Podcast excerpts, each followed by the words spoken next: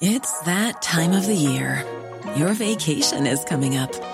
You can already hear the beach waves, feel the warm breeze, relax, and think about work. You really, really want it all to work out while you're away. Monday.com gives you and the team that peace of mind. When all work is on one platform and everyone's in sync, things just flow wherever you are. Tap the banner to go to Monday.com.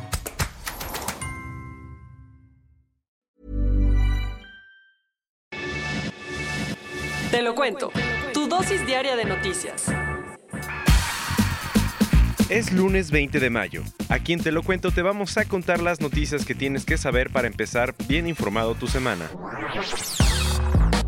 Un break para América del Norte. El viernes, y de la nada, Trump echó para atrás algunas de las sanciones económicas que le había puesto a dos aliados importantes. ¿No tienes idea de qué hablamos? Te platico. Acuérdate que en marzo del año pasado, el mandatario amenazó con ponerle un arancel de 25% a las importaciones de acero y de 10% a de aluminio. Dos meses después, cumplió con su promesa de América primero y le aplicó la medida a varios de sus aliados, incluyendo México, Canadá y la Unión Europea. La noticia le cayó como una bomba a estos países que dependían tanto de las exportaciones de esos metales a Estados Unidos.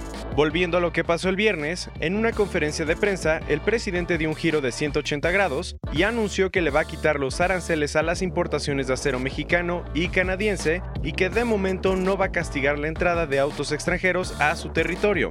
Aunque Europa no se benefició de la primera medida, sus fabricantes de autos sí quedaron súper contentos con la segunda.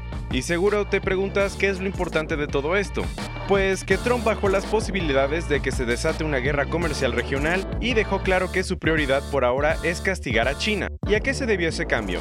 Pues parece que al final sus decisiones estaban afectando a los mismos estadounidenses, principalmente a los granjeros que son una parte importante de sus votantes y que han sufrido las represalias de México y Canadá.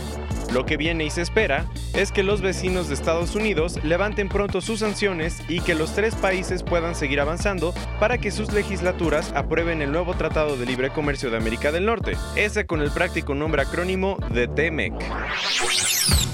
Antes de que llegue la tormenta. Google y Apple ya dejaron claro que van a entrar con todo al mundo de los videojuegos, pero antes de que ganen terreno, los jugadores tradicionales decidieron tomar medidas. ¿Qué tanto ha pasado o qué? En marzo, Google presentó sus planes para desarrollar un nuevo servicio de videojuegos en streaming llamado Stadia, y poco después Apple presentó Arcade, una suscripción de juegos para iPhone. Aunque Amazon sigue todavía calladito, se espera que también haga lo mismo pronto. Ante todo este movimiento, Microsoft y Sony no se podían quedar con los brazos cruzados viendo cómo su competencia los hacía pedazos. Entonces el jueves pusieron décadas de rivalidad a un lado y anunciaron que van a colaborar en juegos y otros contenidos de streaming y explorar opciones de servicio en la nube. La idea es que con esto los desarrolladores puedan producir juegos para Sony, dueña de PlayStation, y Microsoft, dueña de Xbox, de manera paralela. Aunque no se conocen más detalles de la alianza, quedó claro que los videojuegos tradicionales están listos para dar la batalla. Llegando a otros cuentos, ¿crees que los aviones deberían ser un paraíso de desconexión digital o quisieras que todos los vuelos te ofrecieran Wi-Fi? El debate está con todo en redes sociales, pues aunque hay aerolíneas como Norwegian Airlines que desde 2011 ofrecen la opción gratuita a sus viajeros, muchas otras ni lo tienen contemplado. Más que el precio del servicio, lo que varios viajeros cuestionan es que existiendo la tecnología, aún haya aerolíneas que no ofrezcan a sus viajeros la posibilidad de aprovechar horas de trabajo. Y los que se oponen, ¿qué dicen? ¿Creen que esta desconexión en el aire es un privilegio y una de las últimas opciones que quedan para escapar de un mundo que va a mil por hora. En otras noticias, el sábado Australia quedó con un ojo cuadrado cuando se enteró que Scott Morrison salió elegido para gobernar otra vez. Hasta hace unos pocos días, las encuestas revelaban una buena ventaja para el Partido Laborista, que basó sus promesas en políticas sociales y la lucha contra el cambio climático. ¿Y qué pasó? Pues que Morrison, a pesar de ser el escéptico del cambio climático, logró reformar la imagen de su partido con una agenda centrada en la economía y en los valores de familia y salió vencedor. Le fue tan pero tan bien que ni siquiera va a tener que hacer alianzas con otros para gobernar, pues su partido tiene 76 de los 151 escaños de la Cámara Baja. Este sábado se celebró el Festival Eurovision en Israel y Holanda se llevó la corona con la canción Arcade de Duncan Lawrence. ¿Te perdiste en todo esto? Estamos hablando del programa de televisión más antiguo que existe, establecido en 1956, donde compiten en términos musicales los países de todo el continente europeo. Ahí, artistas de la talla de ABBA, Celine Dion, dieron su salto a la fama y es por eso que cada año bate récord en audiencia, 200 millones de personas nada más. Este año el toque político, porque siempre lo hay, lo puso Madonna al incluir la bandera palestina en la camiseta de una de sus bailarinas, lo cual Israel calificó de inapropiado.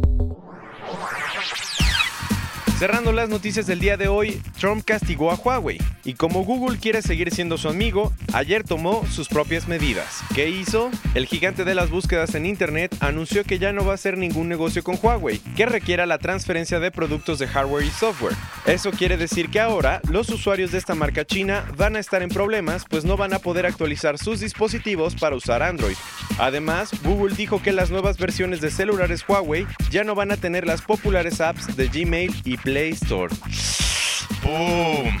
Esta fue tu dosis diaria de noticias con Te lo cuento. Yo soy Diego Estebanés. Dale click y escúchanos mañana.